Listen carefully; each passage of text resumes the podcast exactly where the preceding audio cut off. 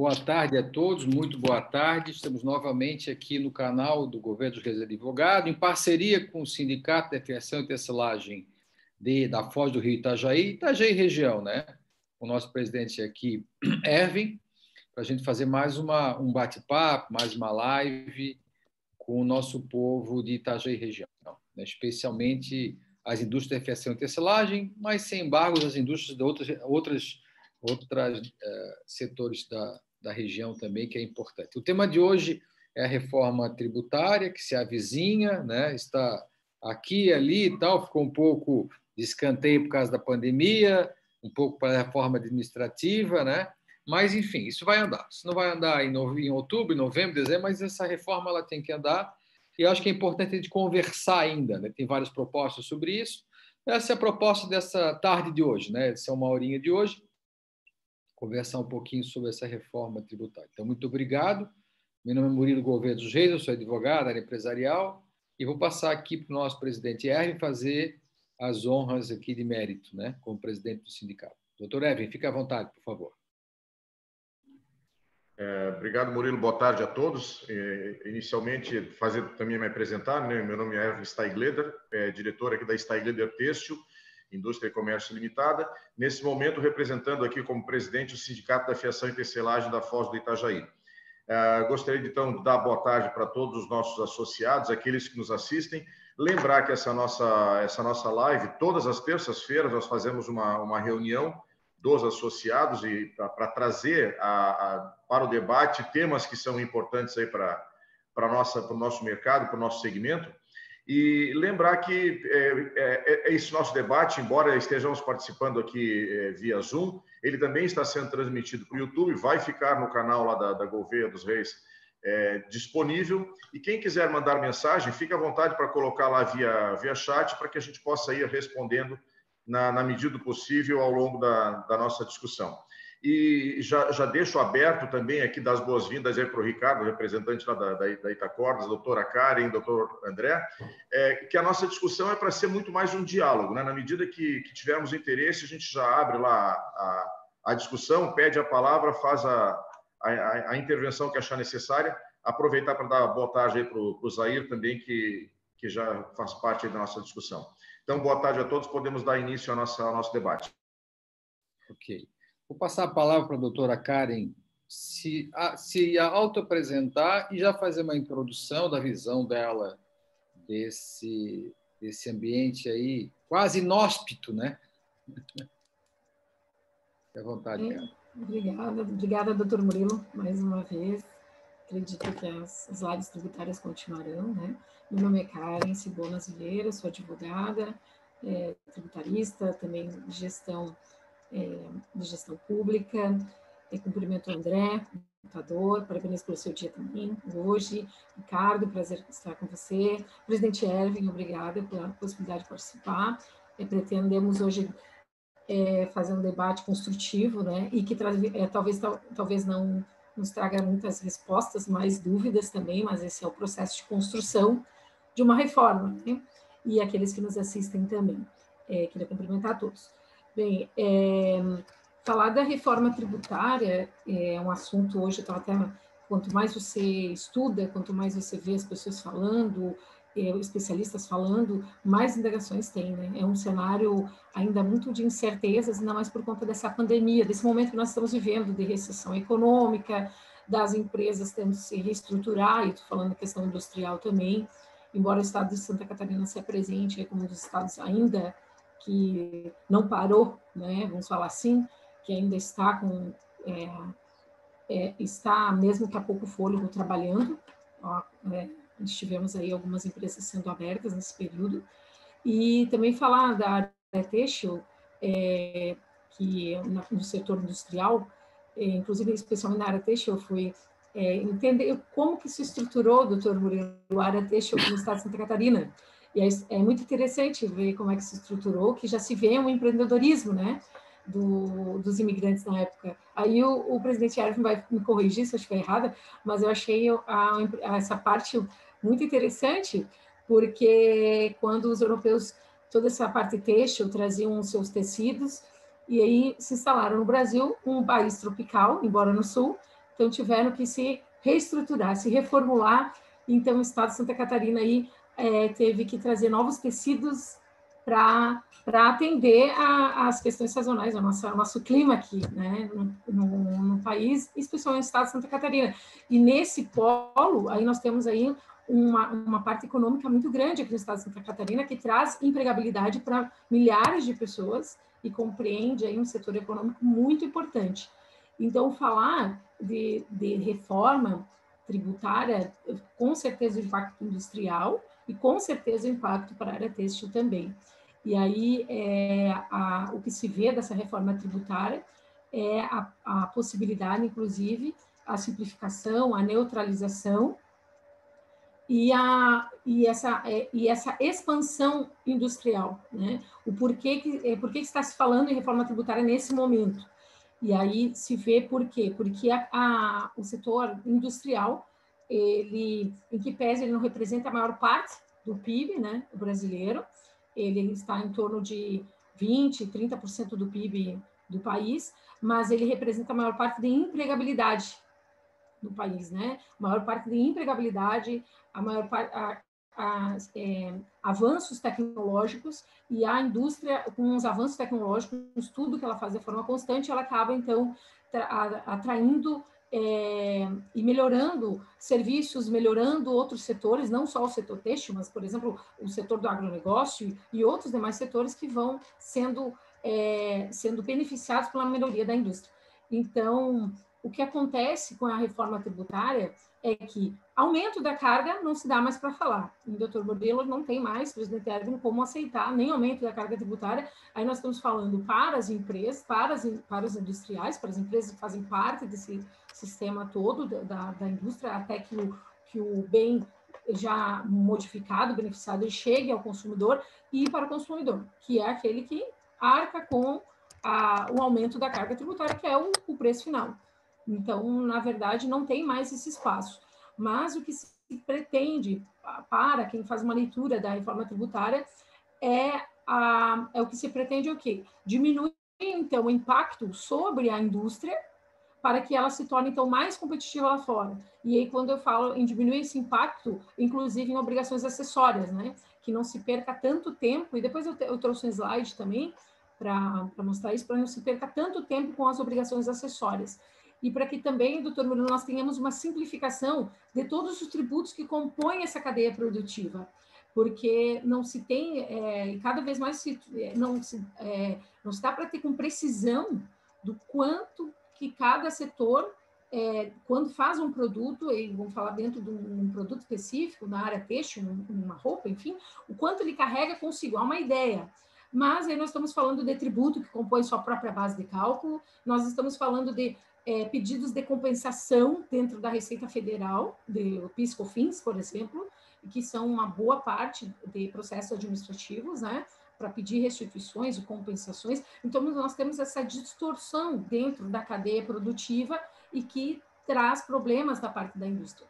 Então, um dos pontos principais, doutor Murilo, para encerrar minha fala inicial, é que a, a ideia é que o Brasil se torne, então, a área industrial por meio de uma simplificação e aglutinação de tributos, aí da, as reformas vão trazer isso, depois uma segunda parte eu, eu, comento, né, sobre cada uma delas, mas a ideia é que se, seja simplificado, para que, para que a empresa saiba onde está pagando, onde, onde, onde há uma carga tributária, onde há incidência de tributos, possa fazer essa compensação de forma mais é, simples possível. E aí ela se torne cada vez mais competitiva, não só aqui no cenário, quanto para interessados de fora, para investidores que veem o, o Brasil como um, um, país de burocracia para o pagamento de tributos. Né? Nós investimos em torno de quase duas mil horas ano para é, quase duas mil horas é, para pagar tributos com obrigações acessórias. Então, é, isso para quem é investidor de fora, isso é complicado. Nós temos que ter setores específicos só para a área fiscal para cuidar de pagamentos de tributos. Então, é, essa ideia de simplificação, de neutralização e de aumento da ampliação da base de tributação é que nesse, nesse quesito ela vem, então, é, se for fazer uma comparação com o setor de serviços, sim, é, beneficiar a, o setor da indústria, por isso, para tornar o país, então, mais sólido e mais competitivo dentro daquilo que é a OCDE, né, Organização Internacional Econômica, ela vem é, equiparando a outros países que já estão, então, por exemplo, com IVA, é, com, com, imposto único, IBS, imposto de valor agregado, né, como se fala, então é, é para isso. E aí nós tornamos o país cada vez mais competitivo. Então, esse olhar da reforma tributária é um olhar de simplificação e sim de competição na parte industrial, de tornar, aumentar a competição interna e externa. Passo a palavra, doutor Murilo. Karen, eu, eu acho que era importante, Karen, é, é fazer duas coisas. Né? Duas coisas que é importante, o que para muitos é fácil, para outros é complicado. Certo. Uma é falar que propostas tem hoje tramitando no Congresso mas antes, fazer uma rápida exposição do que, o que, que, é o tributo brasileiro. Né? Nós temos aí três esferas de, de, de, tributos: municipal, estadual e federal. Não é todo mundo que paga tudo. Né? Acho que dá uma visão dessa, desses três mundos aí, do municipal, estadual e federal, só para entender que existe. Né?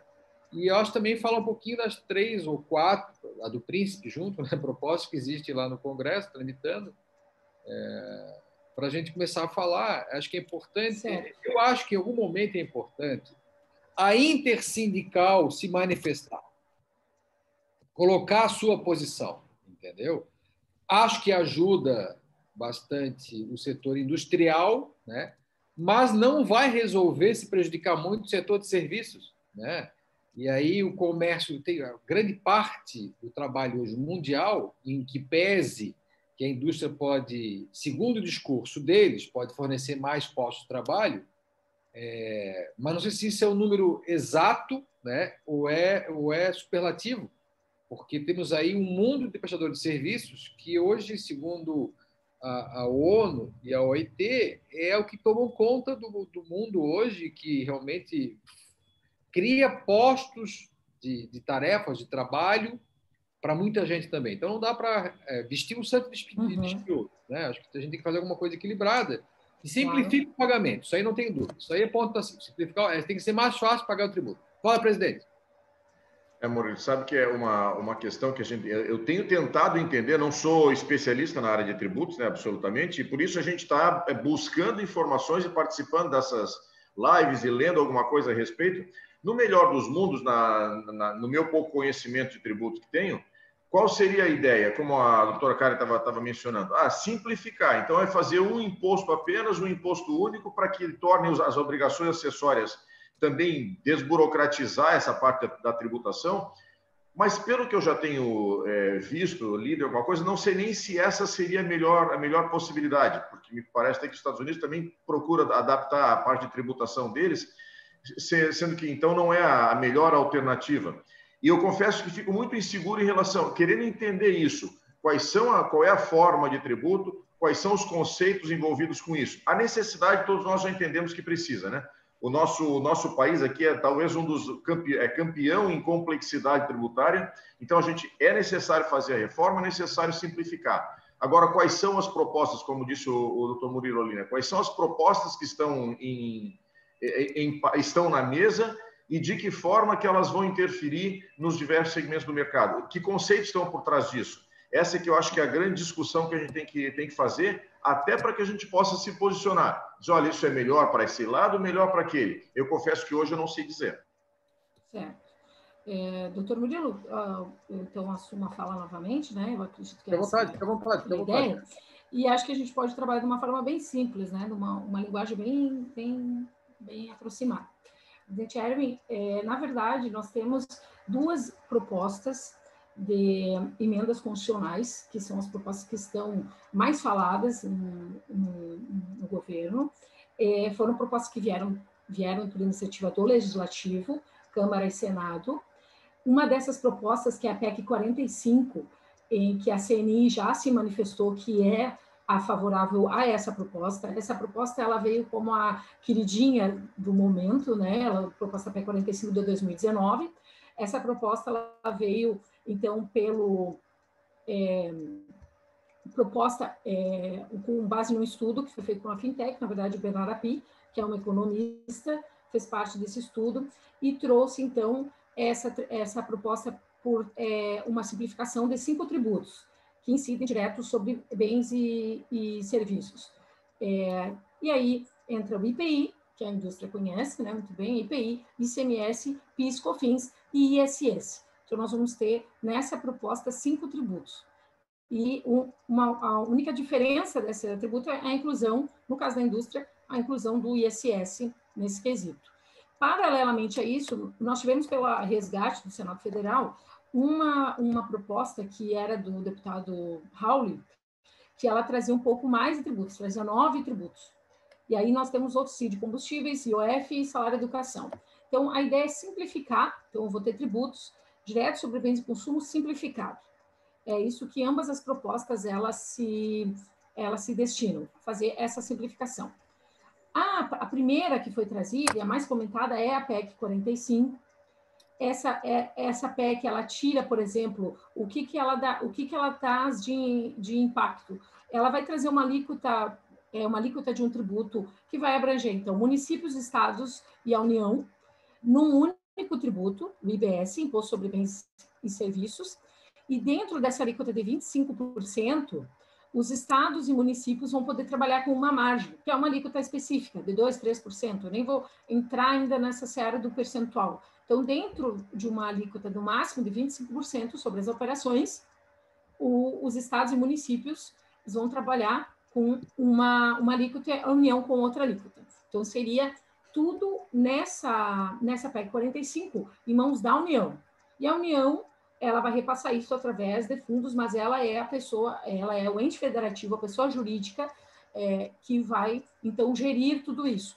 Há uma discussão, mas aí no âmbito também político e, e, governamental, de que os estados e municípios, e aí é uma discussão muito jurídica também, mas uma discussão jurídica, é, política, e que afeta também as empresas, é, é que ela retira um pouco do pacto federativo, ela tira essa autonomia dos municípios e estados e da possibilidade, por exemplo, é, de um tratamento diferenciado. E é isso que vai a, a ideia dessas duas PECs, mas mais da PEC 45, é de tirar qualquer tipo de tratamento diferenciado. Então, isenções, por exemplo, que é, é uma distorção econômica, elas vão ser retiradas. Qualquer tratamento diferenciado, por exemplo, que hoje o Estado conceda através da Assembleia Legislativa, né, é, é, que passa, então, por uma, uma isenção legal, ela não vai mais poder acontecer.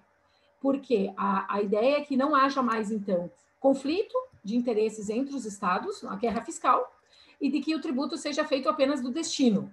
E aí nós vamos ter outras complicações, mas de campo governamental também.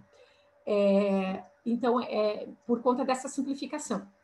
Então, a PEC 45, ela traz isso, ela, ela, ela, ela simplifica, ela vai otimizar tempo, eu vou ter esses todos os tributos, vou ter uma guia só, por exemplo, uma guia federal, e o governo federal é quem vai distribuir esses recursos ela tem uma transição muito longa, e aí os tributaristas, alguns têm se posicionado contra, que são 10 anos.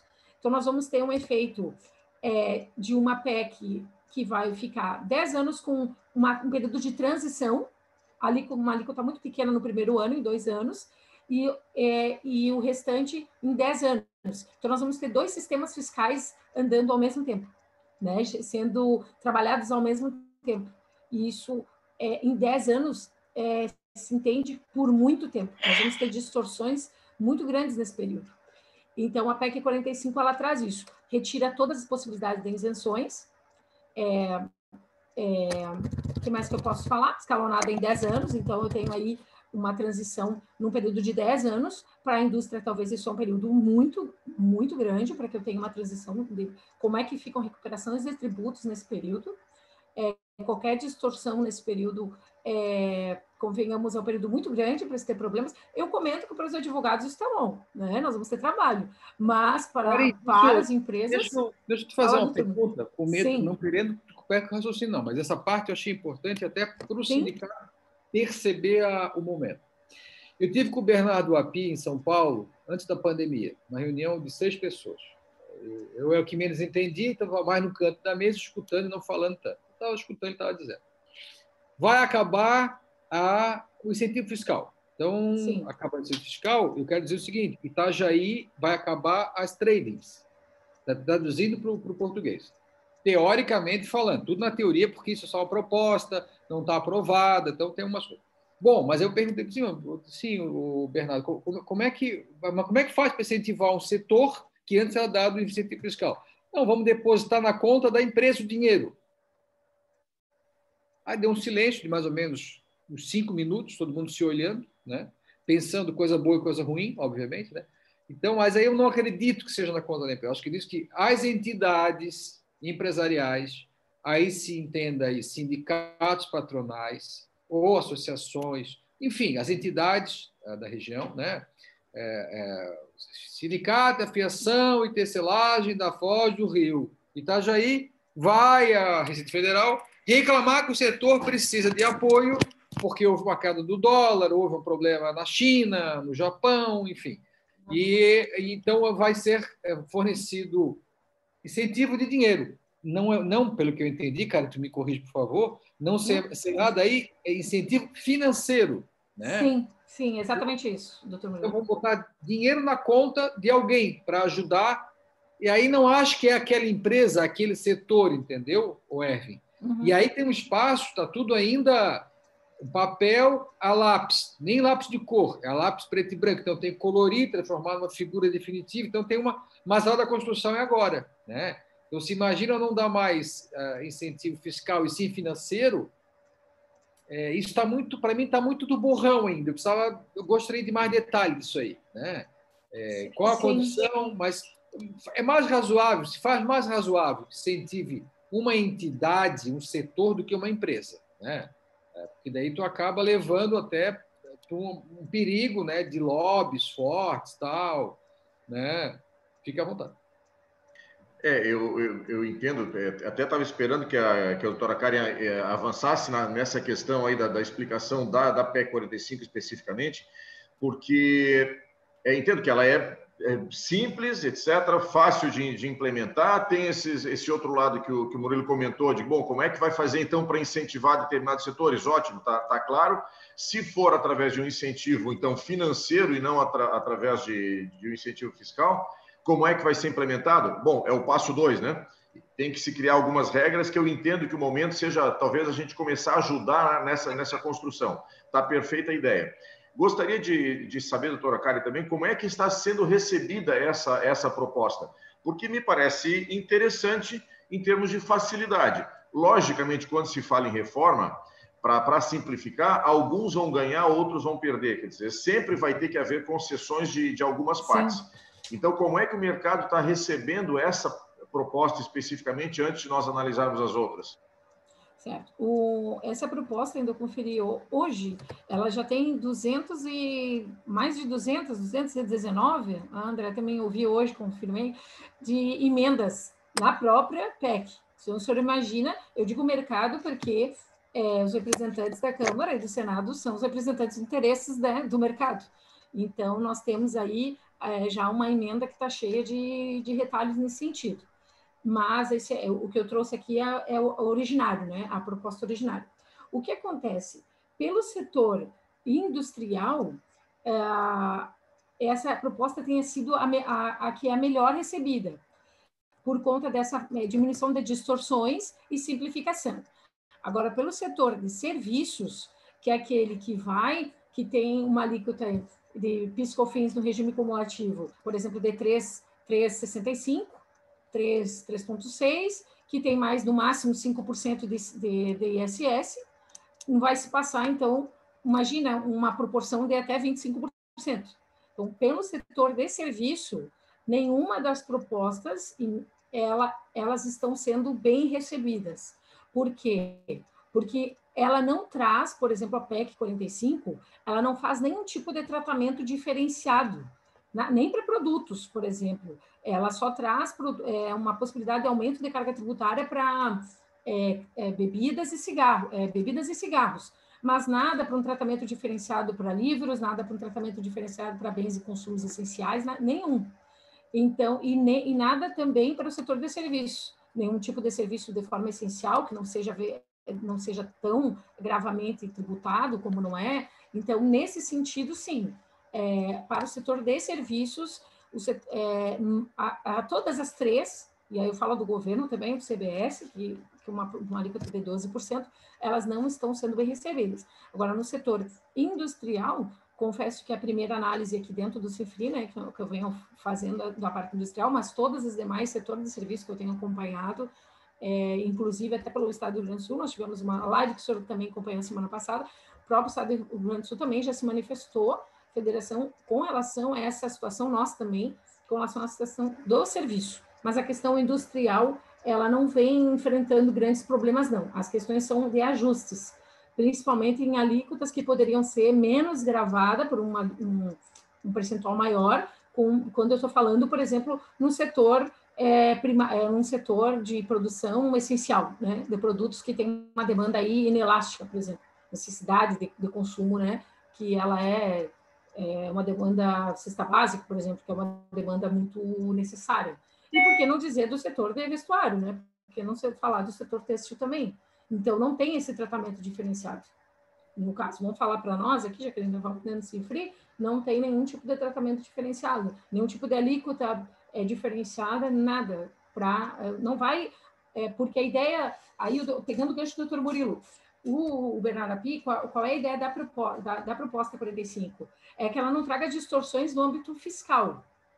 Mas no âmbito financeiro, os estados e municípios podem decidir com os orçamentos que, que eles têm. Mas no âmbito fiscal, não. Então, a ideia é retirar qualquer tipo de benefício fiscal da 45 ou tratamento de alíquotas diferenciadas para qualquer tipo de bem ou serviço. Então, nesse sentido, sim, é um ponto que ela está sendo bem rebatida.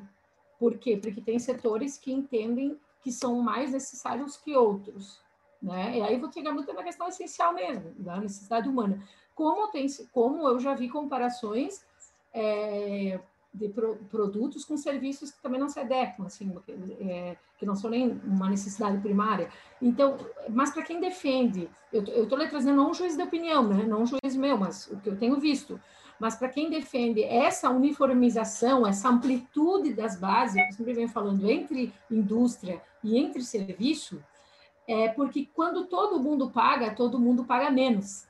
Então, a, o peso tributário, a carga tributária para a indústria, que é de 40%, ela é acima do setor de serviço, ela iria diminuir. Porque não há economicamente, economicamente, uma justificativa do porquê o setor de serviço tem que ser menos tributado que o de, da indústria e de, de, de comércio. Por que, que esse setor tem que ser menos tributado? Então, a ideia é ampliar a base, eu amplio, trago um, um, um maior número de pessoas contribuindo e tenho, então, uma, uma menor distorção fiscal e uma possibilidade de incremento na indústria. Isso é que eu vejo, isso fica muito nítido. Quando se fala agora em, em competição industrial, é, quando se fala no, país, eu até é, já, é, em, em comparações com outros países, eu acho que nós devemos sim fazer uma live, doutor Murilo já chamando né, no futuro, mas eu acho que esse é um tema, presidente Evan, que ele é muito amplo. Né? Eu tenho participado, ele é muito amplo. Cada, cada item da reforma tributária é um item que vai se discutir numa live, né? uma, um item de pauta. Então, aqui nós estamos tendo uma, uma base geral, mas acho sim que nós vamos ter que avançar em outras discussões específicas. E a comparação com outros países é necessária também, para ver o que cresceu, o que não cresceu, para ver o que nós podemos intervir porque alguns países se demonstram a, questão europeia, principalmente, que é a, que é a grande comparação que se faz com a OCDE, é os países da Europa. E aí nós vamos ter é, é, esse caminho para a indústria. Então, no setor industrial, digamos que ele está um pouco mais confortável ou é, é do que o setor de serviço. Mas Ari, essa eu diferenciação... Até, eu, eu até acho, eu até acho que a gente podia, na terça-feira que vem, é a terça a nossa live, né? Hoje é terça. Sim.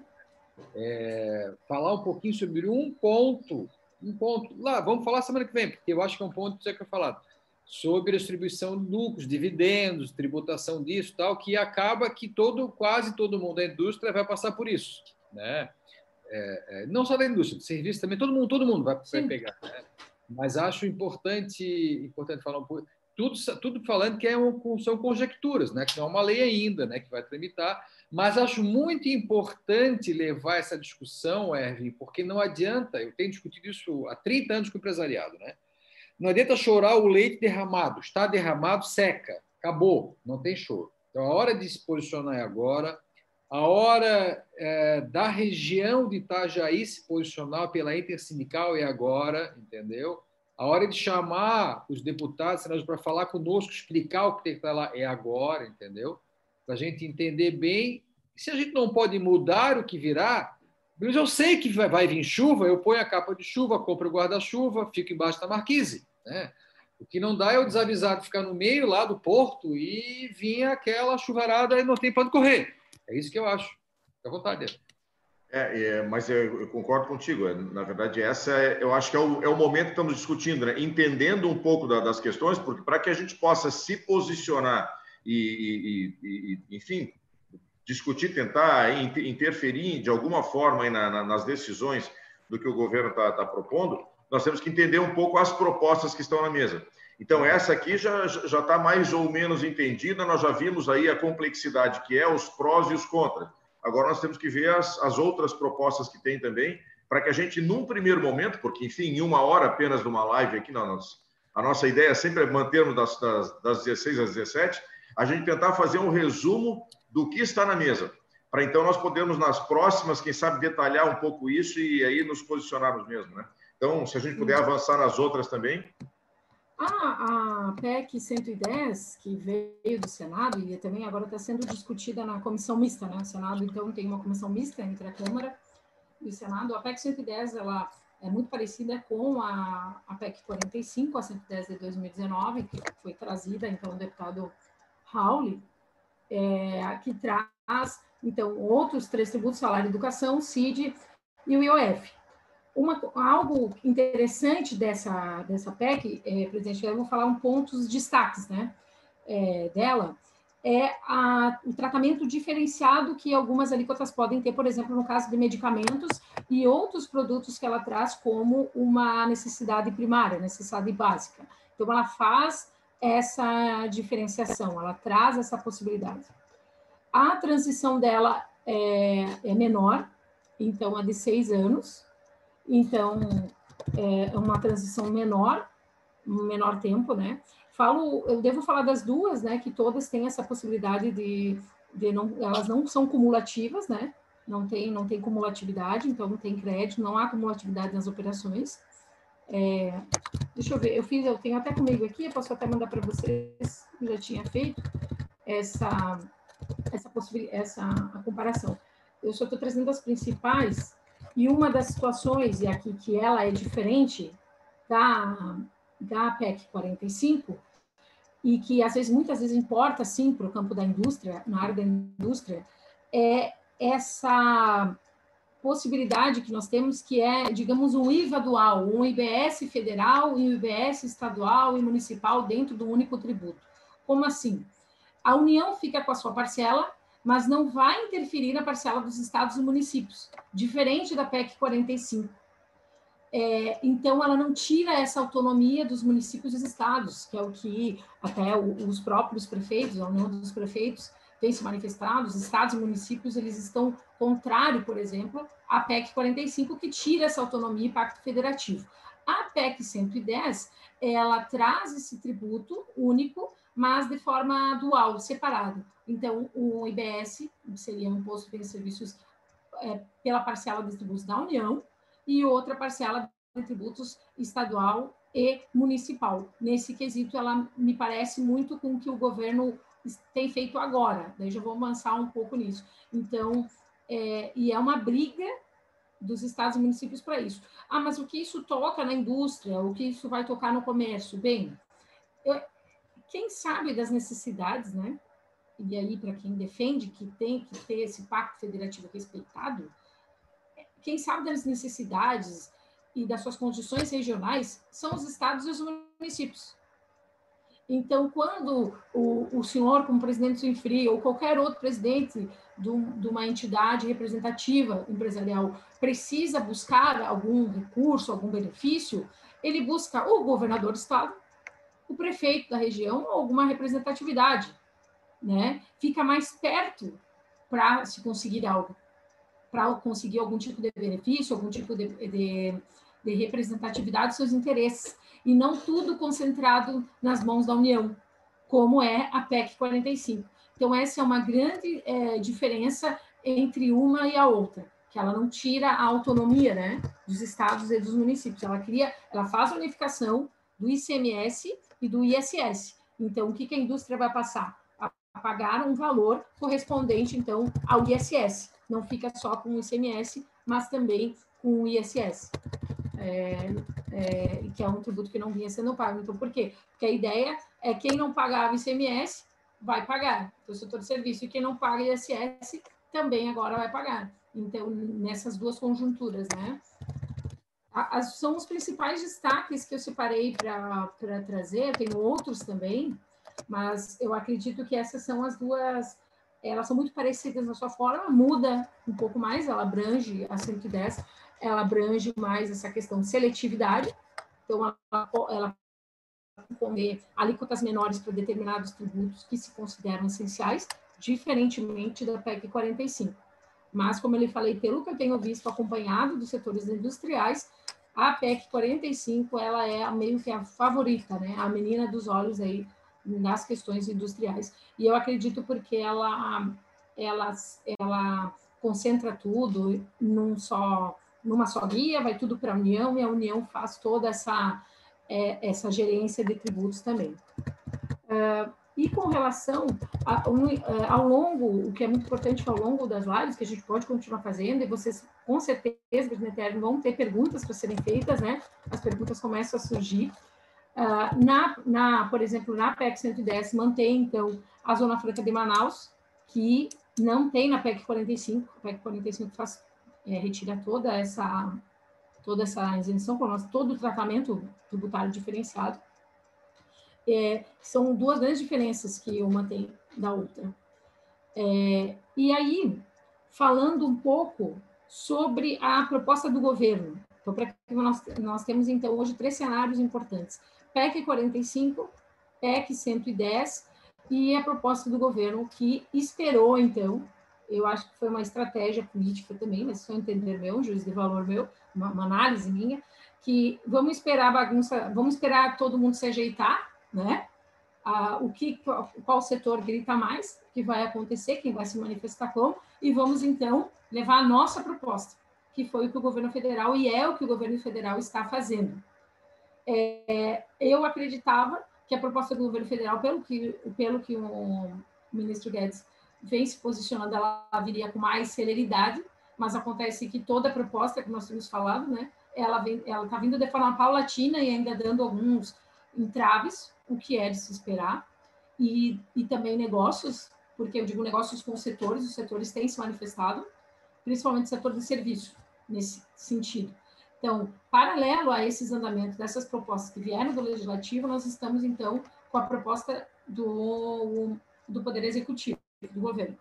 É, essa proposta ela não veio, então, como uma proposta de emenda constitucional, ela veio como uma, uma proposta infraconstitucional, uma lei, é um projeto de lei 3.387 agora, 2020, e ele, é, ele faz parte, por exemplo, eu costumo falar de uma proposta fatiada, né? É, como o senhor comentou, presidente, é, sempre alguns cedem aqui, alguns cedem lá, né? Mas o que eu, nessa fala toda, eu comparo muito assim, ó, quando eu falo dessa questão fatiada, parece uma, uma comparação tão simplória, mas é quando você pede uma pizza em casa. E quando você pede uma pizza em casa, não vai para um rodízio, pede uma pizza, alguém não come o pedaço que gostaria de comer e alguém come aquele pedaço que, que não, ou, ou que não gostaria de comer e come o que não gostaria. É normal, né? Quando ela vem assim. Só que aí você, come, você, agrega, é, você tenta agregar todos, né? Você tenta agradar a todos. E um cede aqui e, e de cada lado. E o que acontece? Essa proposta do CBS, é, a primeira análise, que é uma contribuição sobre bens e serviços, ela, ela vem como para substituição do PIS, das contribuições previdenciárias, do PIS e da COFINS, que hoje é a segunda maior arrecadação da União. Em termos de valor, é a segunda, uma, é, é um dos tributos, um dos que maior é, tem volume no né, governo federal. E ela vem com uma alíquota, então, de 12%. Ela se diferencia dos demais, então, as primeiras elas estão numa escala, a PEC 45 se fala em 25%, a PEC 110 em 23, 25, essa é mais ou menos a margem. E esse CBS, que faz parte de um pacote, então, de uma reforma tributária, e que eu falo, aí nós podemos sim falar em reforma tributária, e eu digo por quê, porque na, na PEC 45 e na PEC 110 nós estamos falando de reforma sobre bens e consumos, nós não estamos tocando, por exemplo, em, em, nas receitas de, tributadas ao imposto pessoa jurídica, por exemplo, e nem no imposto pessoa física. É, mas, no caso aqui, não. Então, o CBE, é, essa reforma do, do, governo federal, ela vem de forma fatiada, a primeira proposta dessa reforma foi a criação do CBS. E ela vem uma alíquota, então, de 12%, de forma não cumulativa, que vai atingir bens e serviços, é, alguns chamam então de uma, uma, proposta de IVA, de imposto sobre valor agregado, mas na verdade ela não é um imposto, né? ela é uma contribuição. O que, o que na prática para as pessoas não muda muito, mas para quem, para questões institucionais e conceituais, sim. Então essa, ela vem como uma contribuição, o PIS e COFINS, porque essas contribuições elas têm destinação específica, né? Então aqui eu tenho uma destinação previdenciária, por exemplo, seguridade social, e ela vem a 12%. Então, o setor de serviços também é outro setor que está incomodado com esse aumento, que é um aumento muito expressivo. Por exemplo, para fazer uma comparação, num, numa carga tributária de, de PIS e COFINS. E porque o setor de serviços, eu estou fazendo essa exposição para o que vem depois. O setor de serviços ele não tem insumos para se acreditar.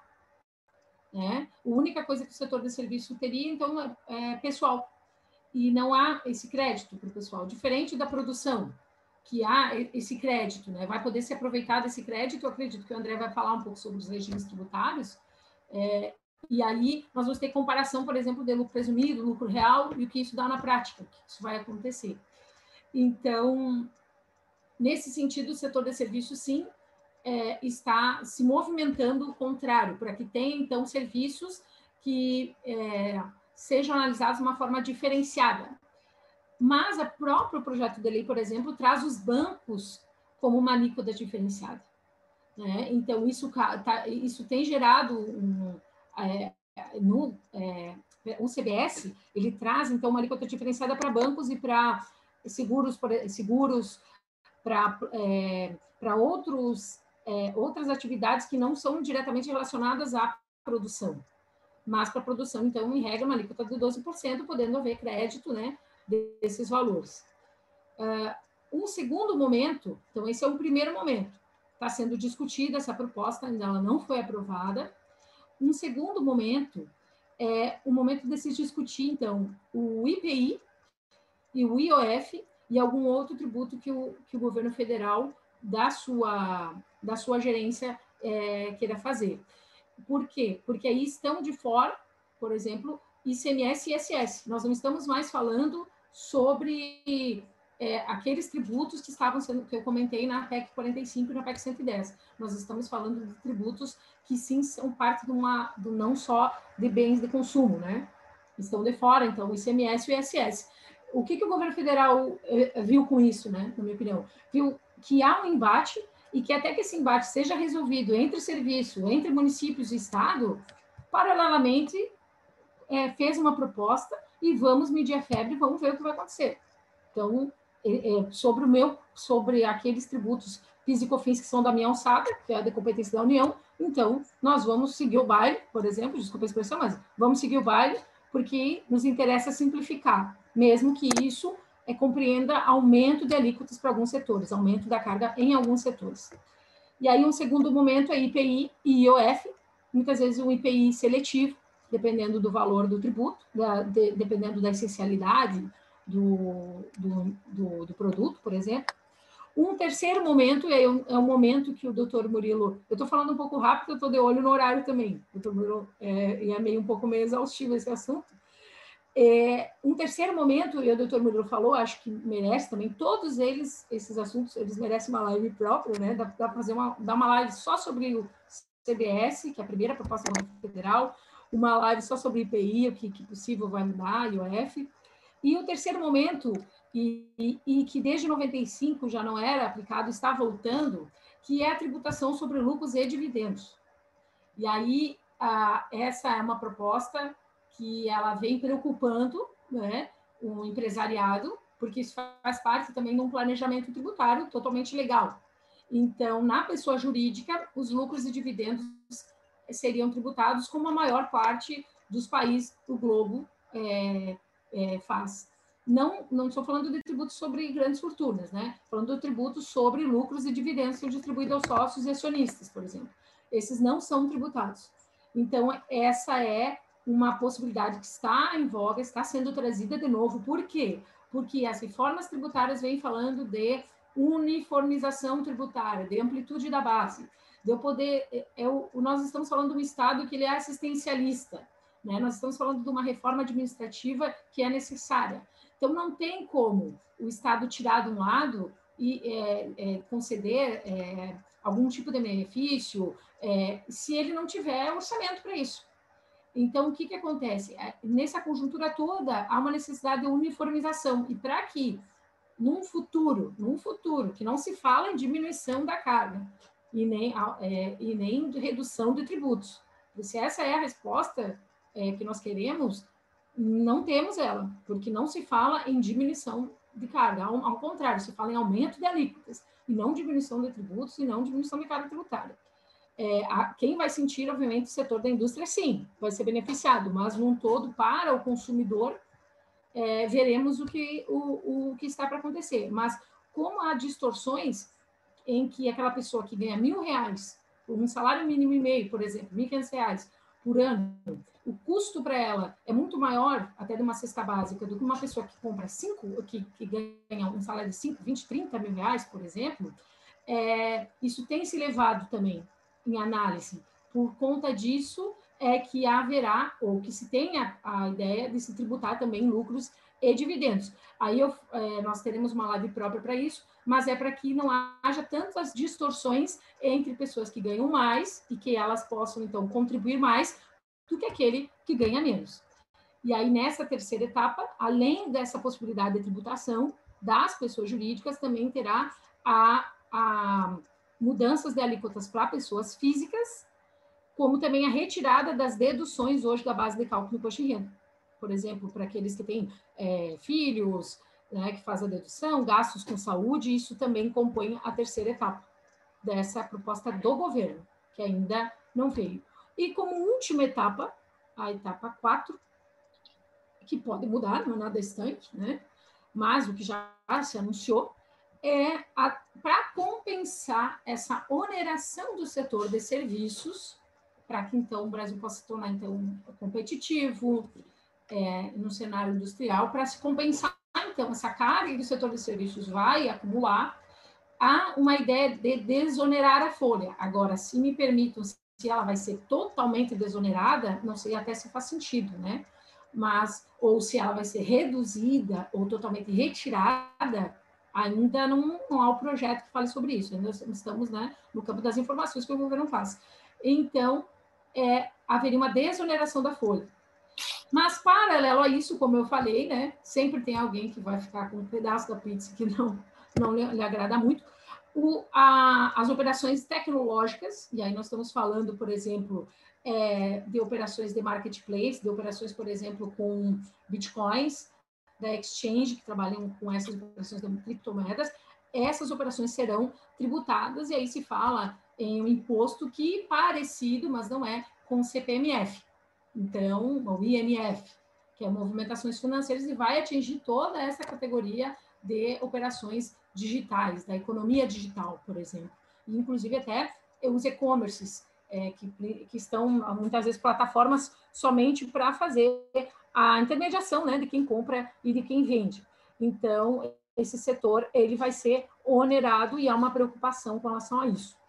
Então, é, o que fica, presidente, é a ideia de simplificação, de aumento de, de, de aumento da base a ser tributado, trazendo o setor de serviços para uma, e não digo igualdade, vamos ver o que vai acontecer, mas uma tentativa de equidade comparação com o setor industrial, com o setor de comércio, certo? Para que nós tenhamos uma competitividade, essa é a ideia, né?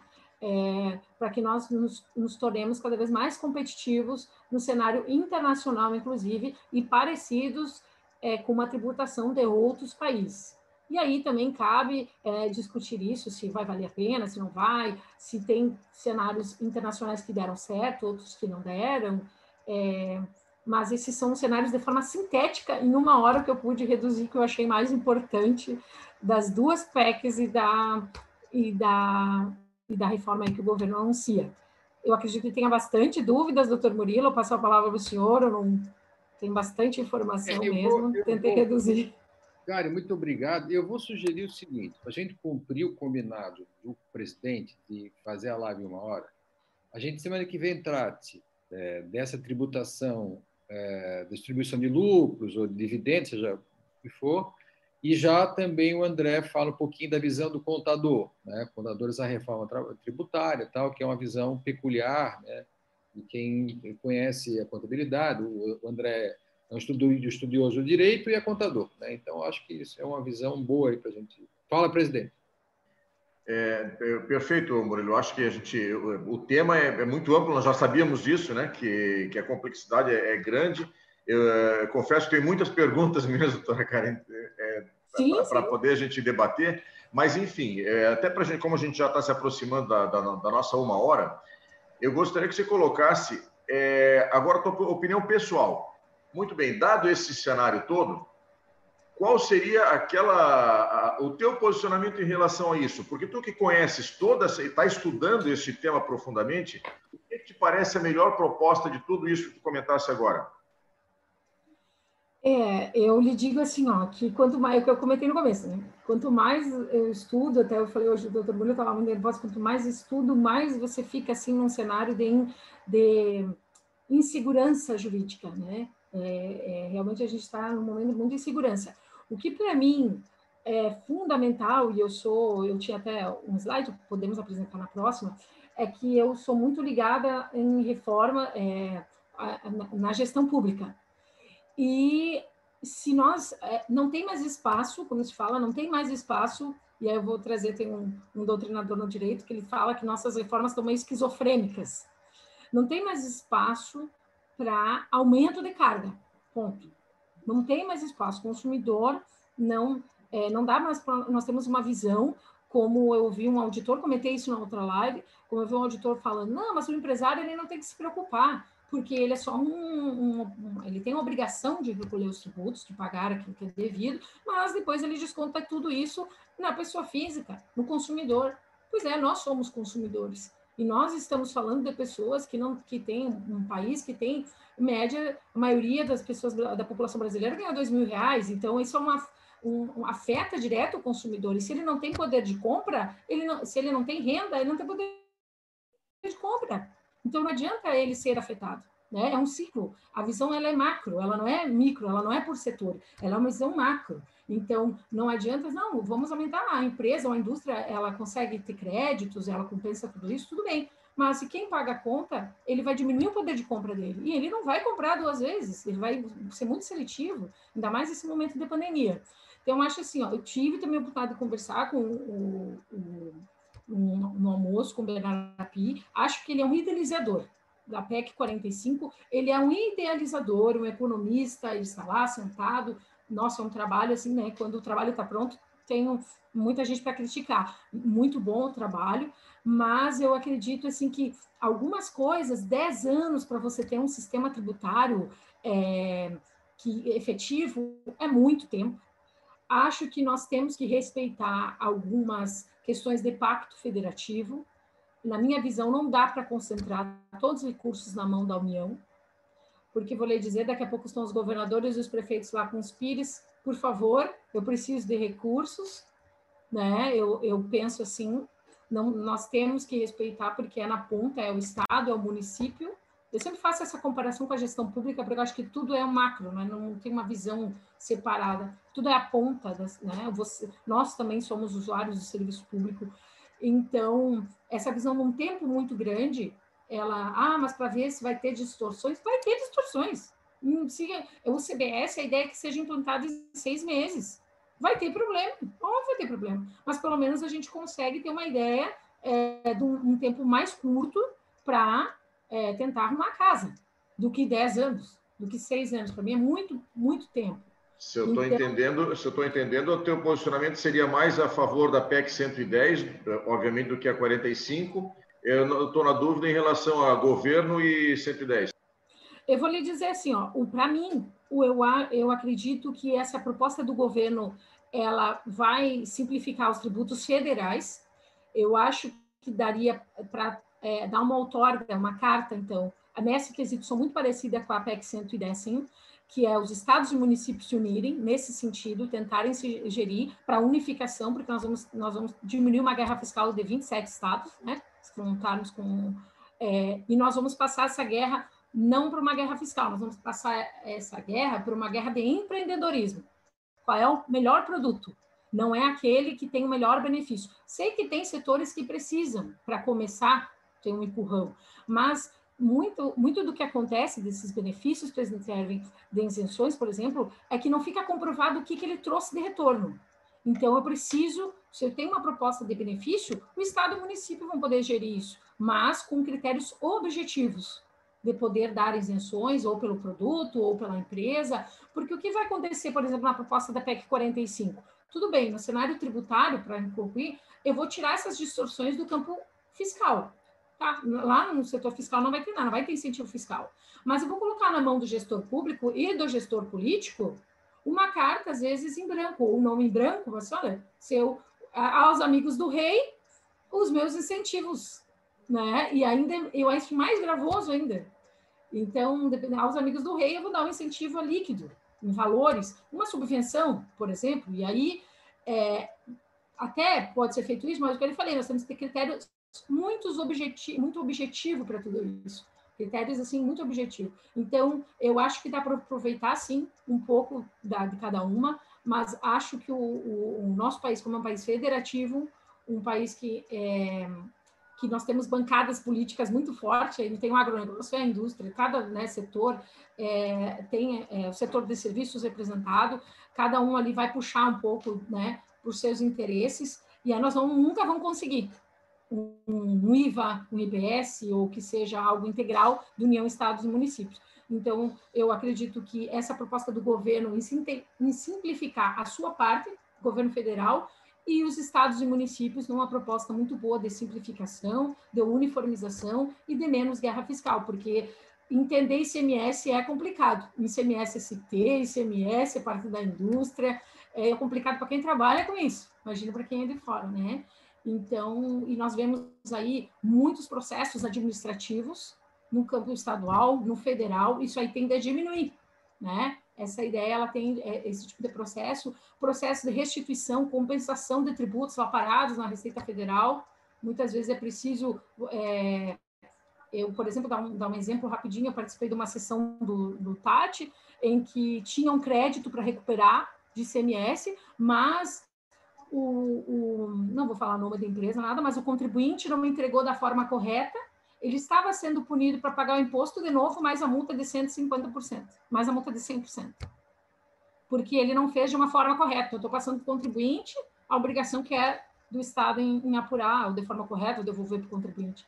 Então, eu acredito que dá para aproveitar tudo isso, sim. É, se, é, se nós vamos nos tornar mais competitivos, é, não tem muitas vezes razão do porquê mesmo não trazer o setor de serviços, que vai ser impactado, sim é, tentar trazer cada olhar com uma, uma, análise. Eu não posso tratar uma cesta básica sem uma análise de, benefício diferente de um perfume importado ou de um perfume, né? Vamos trabalhar assim hoje o CMS assim, seletividade. Não, não dá para dizer que é tudo igual. Não posso. Né? Eu estou falando uma cesta básica, uma família que o, o arrimo da família ganha R$ 1.500. Então, não, embora a PEC 45, só para finalizar, ela traz essa possibilidade, como é um, o, o Bernardo Pilha é um idealizador, de devolução de recursos para famílias de baixa renda, essas famílias que elas estiverem cadastradas em planos do governo. Na prática, ele é um idealizador, na prática, não sei como é que isso vai funcionar, essa devolução de valores. Então, vou lhe falar que ainda não tenho consolidado, acho que tudo, estamos todos ainda num campo muito de incertezas, trazendo o que é melhor de cada cenário. Né? E devolvo que, dire, a palavra. Que diremos obrigada. nós. Se é. tu não tens essa certeza, que diremos nós, então. Estamos todos. E quanto mais eu vejo outros tributaristas também né, falando sobre o assunto, uma certeza nossa é clara: é não aumentar a carga para os contribuintes. Isso ninguém mais suporta né, para as empresas, para os contribuintes. Eu digo lá a pessoa física, o consumidor final também. Agradeço a palavra, doutor Murilo, falo bastante. Né, e aí não, eu que agradeço pela exposição, acho que é, é importante começar. Às vezes, às vezes fica meio complicado, mas é complicado para todo mundo, não é só para o empresário, então fiquem à vontade. Sejam bem-vindos no nosso mundo, né? De, de coisas difíceis de entender. Não é para vocês, é para todo mundo, tá, gente? Mas a gente vai fazendo pergunta, pergunta vai conseguindo construir melhor esse quebra-cabeça, ficando mais nítido a imagem, porque ele, o político ele empurra sim a coisa, né? Aquilo que a gente não entende, a gente diz que sim e aceita, depois faz reunião para reclamar que está errado. Eu há muito tempo não gosto disso e trabalho para não acontecer assim. É para a gente influenciar na decisão, discutir. Não é à toa que eu estava sentado e mais seis com o Bernardo, Bernardo Api discutindo com ele lá atrás. Não é à toa. A gente insiste, vamos lá, pega a entidade, pegamos para o que esse é o papel. Mas, presidente, vou pedir para o senhor fazer o encerramento de honra aí da nossa live de hoje. E já vamos preparar de semana que vem, que eu acho que a gente precisa estar afiado na matéria. E depois que a gente estiver pronto, o sindicato estiver pronto, a gente chamar também a intersindical, porque esse é um trabalho de, de multidão, né? não é, de, não é de só um pequeno grupo, para a gente colocar todo mundo a ajudar a remar esse barco aí difícil. Muito bem, agradecer em primeiro lugar a doutora Karen pela, pela exposição dela, por, por todo o estudo que tem, que tem feito né, a respeito disso. E, na verdade, já então deixar, reforçar o que já disse o Murilo, da, da semana que vem nós fazemos uma discussão específica, até para, não sei se para relaxar um pouco o momento, porque é tão complexo esse tema, né? Que na semana que vem nós abordarmos um tema um pouco mais específico, que é a questão da tributação sobre a distribuição de lucros e dividendos. Então, fica uma questão mais mais pontual mesmo, para nós nos prepararmos para mais, mais algumas revisões dessa, dessa, dessa reforma tributária. Porque eu acho que realmente tem que ser uma construção que aos pouquinhos nós vamos entendendo um pouco de cada uma e vamos construindo um pouco essa, esse mapa mental para quem sabe daqui a duas, três reuniões nossas, nós podemos, possamos chegar aqui e dizer, não, eu, eu sou a favor, o meu posicionamento é esse porque também, sinceramente, não, não tenho a menor condição nesse momento de defender A, B ou C. Vejo vantagem em todas as propostas colocadas aqui, mas realmente é, é clara todas as dificuldades que, que a doutora colocou lá. Então, para encerrar, né, agradeço a participação de todos. Convido a participarem novamente da nossa live na semana que vem, falando especificamente da tributação, da proposta de tributação em cima da distribuição de lucro e dividendos e que continuem colaborando, colocando lá na, na, no chat, na, é, fazendo contato com o sindicato, propondo novas, novos temas para discutirmos. E esse, especificamente da reforma tributária, será debatido mais, mais para frente algumas oportunidades, para dar, inclusive, oportunidade para o André se posicionar lá, colocar a visão também na semana que vem, então, da visão do contador. Certo? Boa tarde a todos, então, e obrigado pela, pela participação mais uma vez. Gente, muito obrigado. Boa tarde a todos. Voltamos a falar na semana que vem. Forte abraço.